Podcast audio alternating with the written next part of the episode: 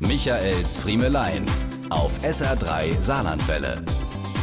Ach Mann, ich hätte das nicht gedacht, dass es so plötzlich kommt. Dieser Moment, wo das Alter seinen Tribut zollt und die Kompetenzverteilung kippt. Bis letzte Woche noch habe ich meinen Eltern gezeigt, wie das am Computer funktioniert. Seit Samstag ist es mein Sohn, der mir das Handy erklären muss. Und ich muss unumwunden zugeben, der Anlass war schweinepeinlich. Ich wollte so schön einen auf dicke Hose machen und dann ist das so glorreich in die Buchs gegangen.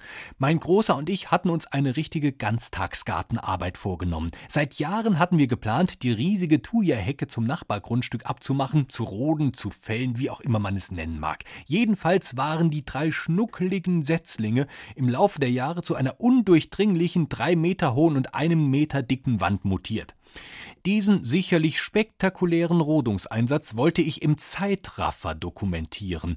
Zwei Männer und ihre Mission. Vier Stunden Arbeit auf 20 Sekunden komprimiert. Eindrucksvoll postbar und per WhatsApp verschickbar, insbesondere an die ständig prahlenden Profi-Heimwerker im Bekanntenkreis.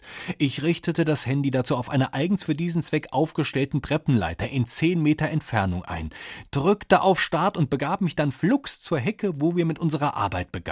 Es war großartig. Wir fällten, uns gegenseitig sichernd auf einer großen Leiter von oben abwärts, Stück um Stück. Halbmeterweise musste das Werkzeug martialischer werden, bis wir uns nach dreieinhalb Stunden Arbeit wie Bolle auf die Sichtung des Videos freuten. Ich will es kurz machen.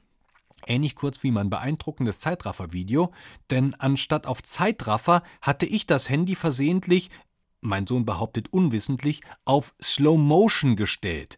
Sprich, wir flimmerten nicht rasend schnell wie die Heinzelmännchen über den Schirm, sondern man sah von den vier Stunden Arbeit nur, wie ich ganz langsam in Zeitlupe von der Leiter mit der Kamera weg in Richtung Hecke schleiche, um mich dort nach einer gefühlten Ewigkeit ganz genauso langsam nach einer Heckenschere zu bücken.